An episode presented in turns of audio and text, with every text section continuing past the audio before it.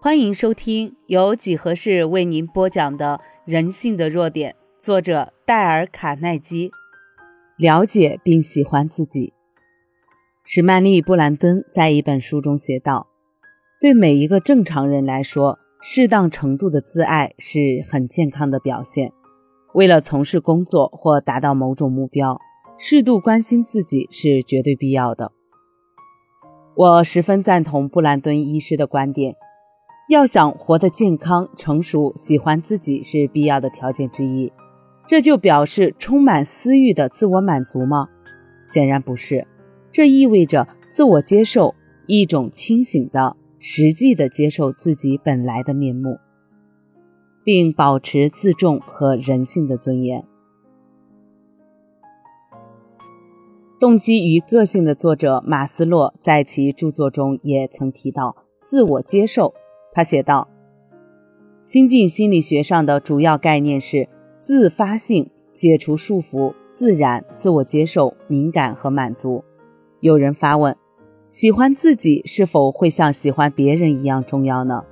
我们可以这么说：憎恨每个人或每件事的人，只能显示出他们的沮丧和自我厌恶的消极态度。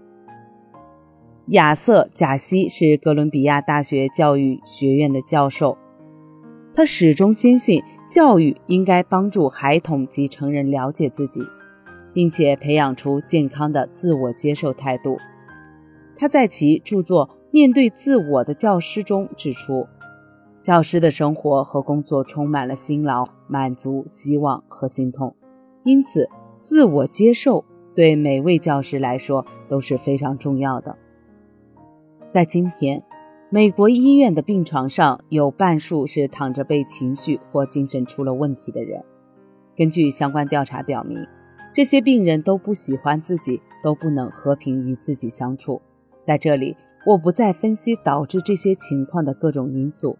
我要表达的观点是，在这个充满竞争的社会，我们往往以物质上的成就来衡量人的价值，再加上名望的追求。枯燥乏味的工作，处处都能使我们的灵魂染上疾病。我还坚信，人们的精神之所以产生迷乱，就是由于普遍缺乏一种有力、持续的宗教信念支撑。进步中的生命有关个性自然成长的研究，书中表明，现在有一种非常流行的观念，它就是人必须调整自己。以适应周围环境的各种压力，怀特博士还向人指出，这个观念是基于一种理想，也就是认为人能毫无问题地去适应各种狭窄的管道、单调的例行公事、强制性的规定及达成角色任务的种种压力等。但他是否能成就一番作为，则需看他是否具有拒绝帮助成长。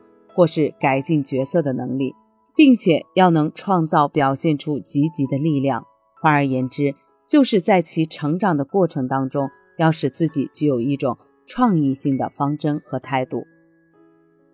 生活中对自己表示不喜欢的人，表现的症状之一便是过度自我挑剔。适度的自我批评是健康的、有益的，对自我求进步极有必要。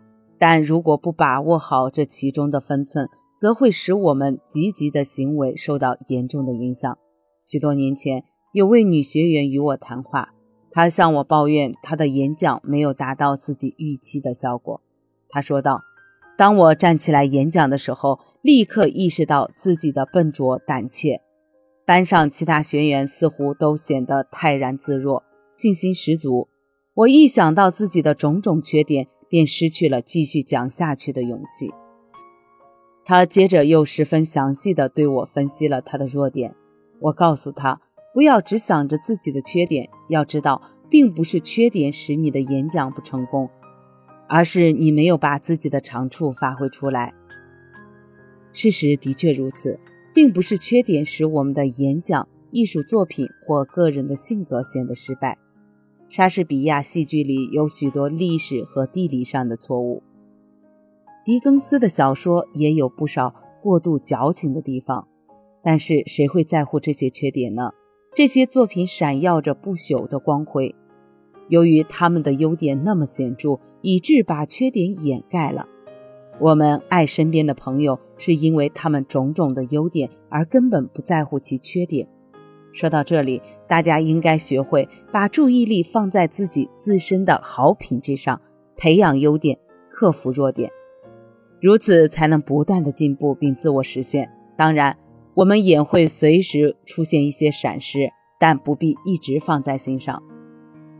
为了能够喜欢自己，我们必须培养自己面对自身缺点时的耐心。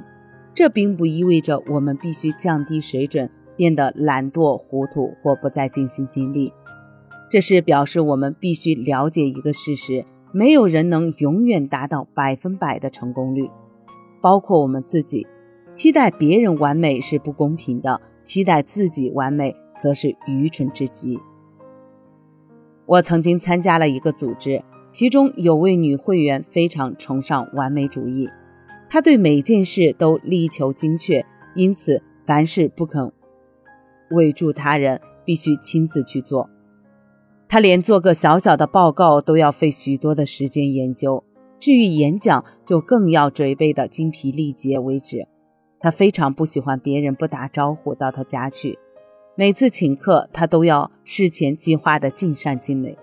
最终结果呢？他终于把每件事料理的井井有条，而他所表现出的是一种冷酷的机械性的完美。不包含一点欢乐、自在或温情，这样的完美有谁会喜欢呢？不可否认地说，要求自己时时保持完美是一种极其残酷的自我主义。那表示我们不能仅表现的和别人一样好，而是要超越其他人，要像明星一样闪闪发亮。重点不是自我发挥，不是为了把事情做好，注重的是。要胜过别人，使自己达到超越别人的地位。身为现实生活中的人，完全主义者也如同一般人一样会犯错、会失败，但他们不能忍受这样的状况，从而会痛恨自己、不喜欢自己。在这里，我们建议千万别这样苛待自己。有时候，我们要练习自我放松，取笑自己的某些错误，要学会去喜欢自己。在上面一节，我曾提到要每天给自己独处的时间，从而要清楚地认识自己。殊不知，独处也是学习喜欢自己的好方法。塞顿心理学院的医疗主任里奥·巴德莫医师曾写道：“人们常习惯在晚上休息时冥想当日的种种活动，这种独思冥想的习惯，对于学习如何与自己相处，无疑是一种上上策。”在日常生活中，除非我们能与自己好好相处，否则很难期待别人喜欢与我们在一起。哈里·佛斯迪克曾经观察那些不能独处的人，形容他们好像被风吹袭的池水一样，无法反映出美丽的风景来。如果我们要依赖别人才能得到快乐与满足，显然会为他人增添负担。并影响到彼此之间的和谐平等关系。要喜欢、尊重、欣赏我们自己，这不但能培养出健康成熟的个性，也能提高自己人际交往的能力。如果你想让自己变得更加成熟，第六项原则是了解并喜欢自己。本集已播讲完毕，右下角的点赞、评论、分享也是对几何最大的支持。欢迎你继续收听下一集内容。